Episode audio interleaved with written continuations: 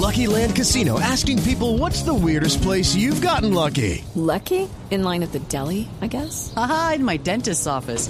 More than once, actually. Do I have to say? Yes, you do. In the car before my kids' PTA meeting. Really? Yes. Excuse me, what's the weirdest place you've gotten lucky? I never win and tell. Well, there you have it. You can get lucky anywhere playing at LuckyLandSlots.com. Play for free right now. Are you feeling lucky? No purchase necessary. Void where prohibited by law. 18 plus. Terms and conditions apply. See website for details. Vamos a abordar un tema que es de muchísimo interés para todos porque ¿cuándo en la vida no hemos tenido deudas? Algo hemos debido en algún momento, ¿cierto? ¿Ah? Estoy tratando de hacer mi larga historia. Creo que no. To- bueno, de hecho la Sí, cultura nuestra. Sí, Amalia, ¿usted tan chiquita y ya ha tenido deudas? Sí. Pues sí, porque yo, por ejemplo, eh, después de que tuve mi primer carro, que ese sí me lo regalaron mis papás, luego quería mejorar y me metí en una deuda para mejorar el carro que pagaba mensualmente. Mm, bueno, pero eso es, es manejable. Cuando uno vive con los papás, eso es manejable. Cuando uno está endeudado y solo, mi Sí, esa ha sido mi deuda. Sí. Además que siempre me han enseñado, por ejemplo, con temas de tarjetas de crédito, que mejor las utilice para ahorrar de pronto, porque no cobran IVA y uno ahorra millas y tal, pero que deuda, deuda, mm, no. Espere No que nuestro 20 invitado, oiga, cosas, espere no. que nuestro invitado le hable a usted de las tarjetas de crédito para que vea. ¿No? Bueno, muy bien. Miren, eh, la verdad es que es un tema que nos toca a todos. Todos en algún momento hemos eh, tenido dificultades. La vida en todos los sentidos es de altibajos. Y el altibajo económico sí que es del día a día de los colombianos. Además porque la cultura nuestra es la cultura del que no debe, no tiene. Eh, y en ese sentido, pues eh, hemos querido traer ese tema porque hay mucha gente que muy seguramente en este momento o está comenzando a hacer una carrera de deudas, otra que está en un momento de deudas terribles, que es eh, a quien tal vez más nos vamos a dirigir en este momento, y otras que están saliendo de las deudas. Las que no se han metido, no se metan.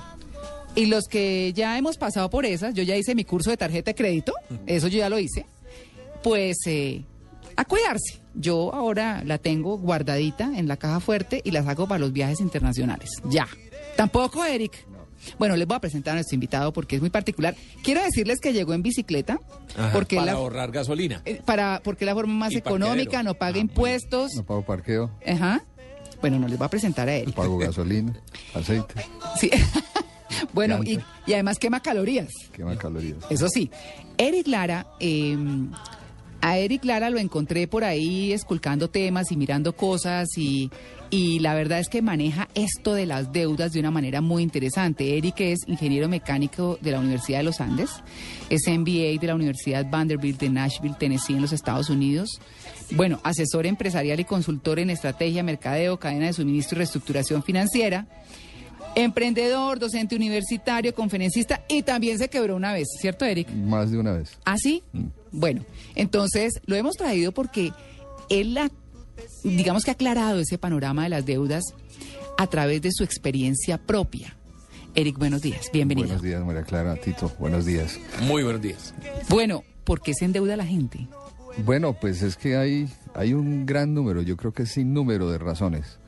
Se endeuda por problemas de adicciones a las compras, se endeuda porque se mete en negocios que piensa que siempre le va a ir bien. Mm, Uno cuando se mete en un negocio, y sobre todo con amigos, mm, uno nunca piensa que le va a ir mal, nunca eh, evalúa los riesgos. mm. y los riesgos son grandes, sobre todo cuando empieza uno un negocio. La probabilidad más alta, según la estadística, es que usted se quiebre. Claro. O sea, la mayoría de negocios que se inician terminan quebrados en el primer año. Tenemos una situación también en países como el nuestro en el que hay una clase media que quiere salir adelante y que vive en el peor de los mundos. Así es. Porque no tiene plata suficiente para vivir como viven los ricos. Pero quieren vivir como ellos, quieren tener, estar a la moda, quieren estar vestidos a la, ¿cierto? con todo lo nuevo, quieren tener toda la tecnología y se enculebran.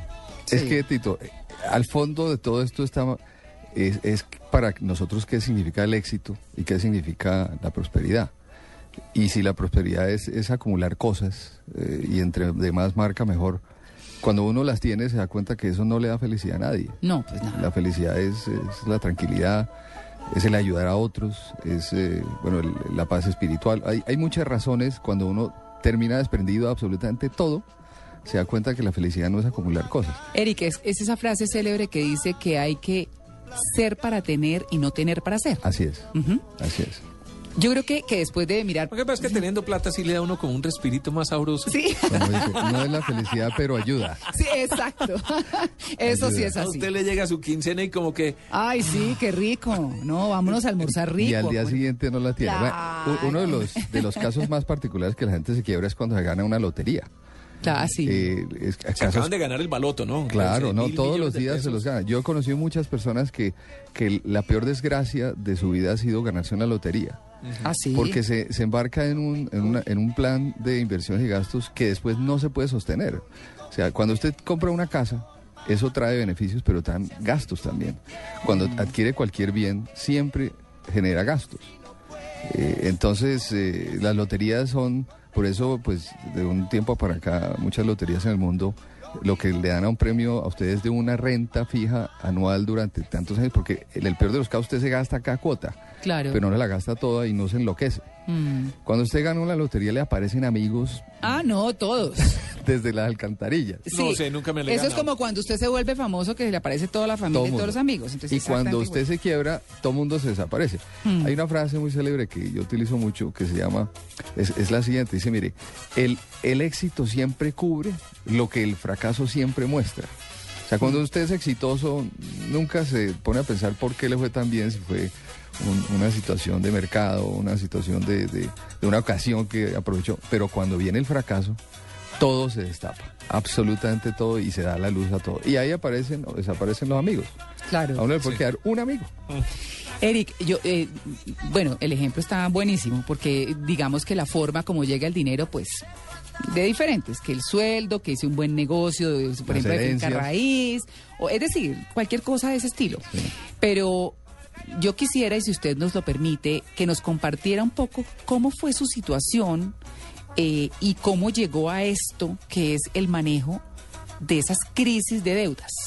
Pues mira, yo vengo de una familia muy pudiente, eh, pues de un emprendedor que, que hizo empresa, tuvo muchas empresas, y con tantos cambios que tuvo este país no, no, no tomó las decisiones del caso y la- las empresas se fueron bastante, bastante, como dice, hacia el sur, al Sí. piso. Eh, Yo trabajé muchos años con, con la empresa y, y, pues con la garantía de que, oiga, usted va a quedarse aquí con todo lo que hizo su papá y sus familiares y, y casi ni termino mi carrera. Yo duré eh, 12 años en la Universidad de los Andes para graduarme, eh, pensando pues que la tenía asegurada y uno, mm, lo único seguro en la vida son eh, la muerte y, y los impuestos.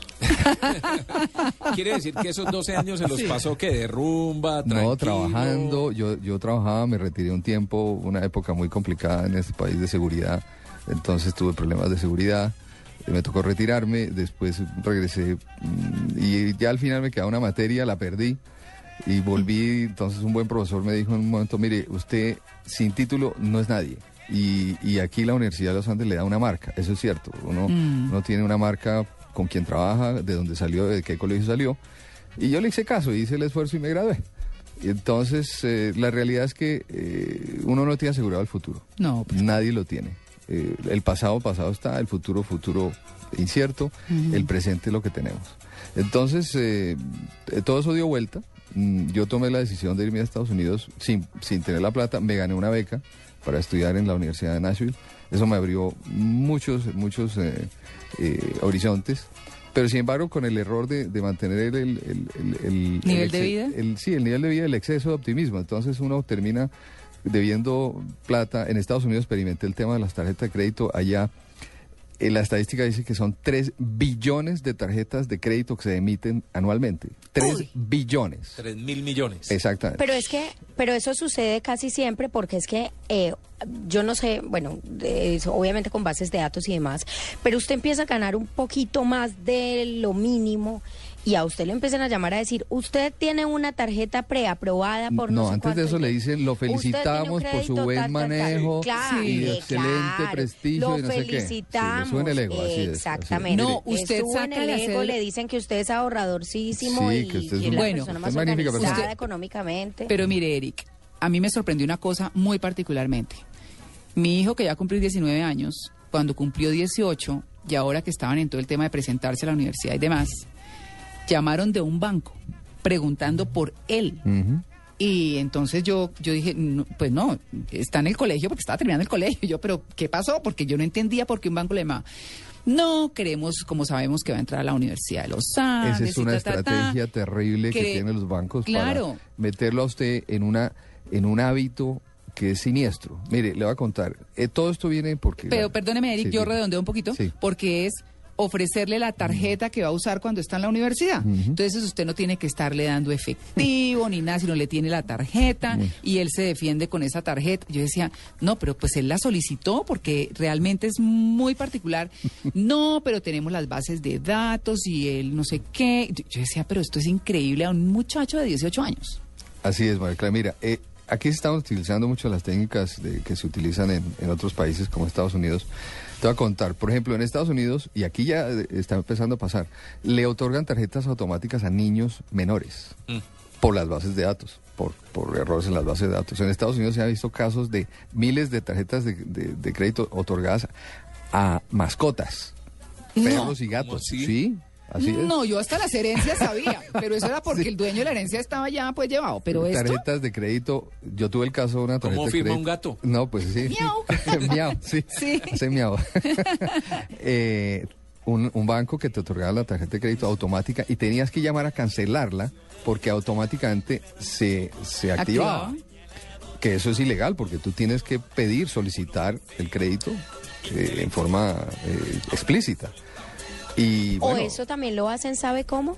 Mm. Eh, cuando usted paga con alguna tarjeta de ciertos lugares, pues que pertenece al, para pagar por cuotas, una tarjeta de crédito pero exclusiva de- del almacén o del lugar, y de una se lo difieran a usted a 12 cuotas sin que usted diga el número ah, de cuotas, claro. es decir... Y sabe cuánto le cobra. Usted ¿no? puede decir lo pago a una, pero de pronto lo paga a dos y usted termina pagando pues varias veces el producto, claramente. Entonces si usted no lo dice, Claro. le toca después. No, baje una apelar. canción de iTunes. Sí. Baje una canción de iTunes. Usted tiene que pagar con tarjeta de crédito. Sí. Y O automáticamente débito, o débito. esos 99 centavos que está pagando por una canción se le están difiriendo a 12 o a 24 meses. 99 centavos de dólar, 2 mil pesos. Así es. Se lo difieren. Termina uno pagando por esa canción, hay 50 canciones. Cierto es. Pues mira, terminando con la historia, pues yo eh, terminé involucrado en tarjetas de crédito, pues las cancelé en Estados Unidos, afortunadamente aquí también tuve. Y, y la verdad eso es, es el nunca acabar, además terminar pagando una tarjeta de crédito con otra y Uy. metiéndose... El jineteo que llaman aquí en o los sea, bancos, ¿no? Sí, que es, es tú horror. sacas un, un crédito y pagas con otro y cuando no- porque el agobio de las deudas es muy grande. Eh, y eso toca pues al sistema emocional y la psicología tuya. Cuando estás eh, absoluta y totalmente endeudado, pierdes la esperanza. Y la esperanza es, como dice el dicho, lo único que, que uno debe perder. No se debe perder la esperanza. Debes reorganizar su vida financiera y ver qué puede y qué no puede tener. La verdad es que para vivir uno no necesita tanto. No necesita tanto. Eh, la sociedad le, le empieza a poner que usted tiene que tener la pantalla plana, el equipo de sonido, el carro, eh, en fin, una cantidad Pero de... en época de vacas flacas uno se da cuenta que no necesita No necesita tanto. nada, así Sí, sí, sí, sí. Y eso se llama, es, cuando te aprietas el cinturón te das cuenta que realmente tú tienes necesidad de comer y no tanto porque estamos, casi siempre las sociedades modernas tienen el problema de que todos somos gordos, entonces podemos ahorrar un poquito en comida, necesitamos techo indudablemente, eh, y necesitamos es crecer como personas, crecer como personas en, en conocimientos, en ayuda a, la gente, en trabajo social, en, en tu propio trabajo, hacerlo mejor cada vez. Pero no necesitas acumular cosas. Uno termina metido en una cantidad de cosas porque quiere ser rico, ser, el más rico cementerio.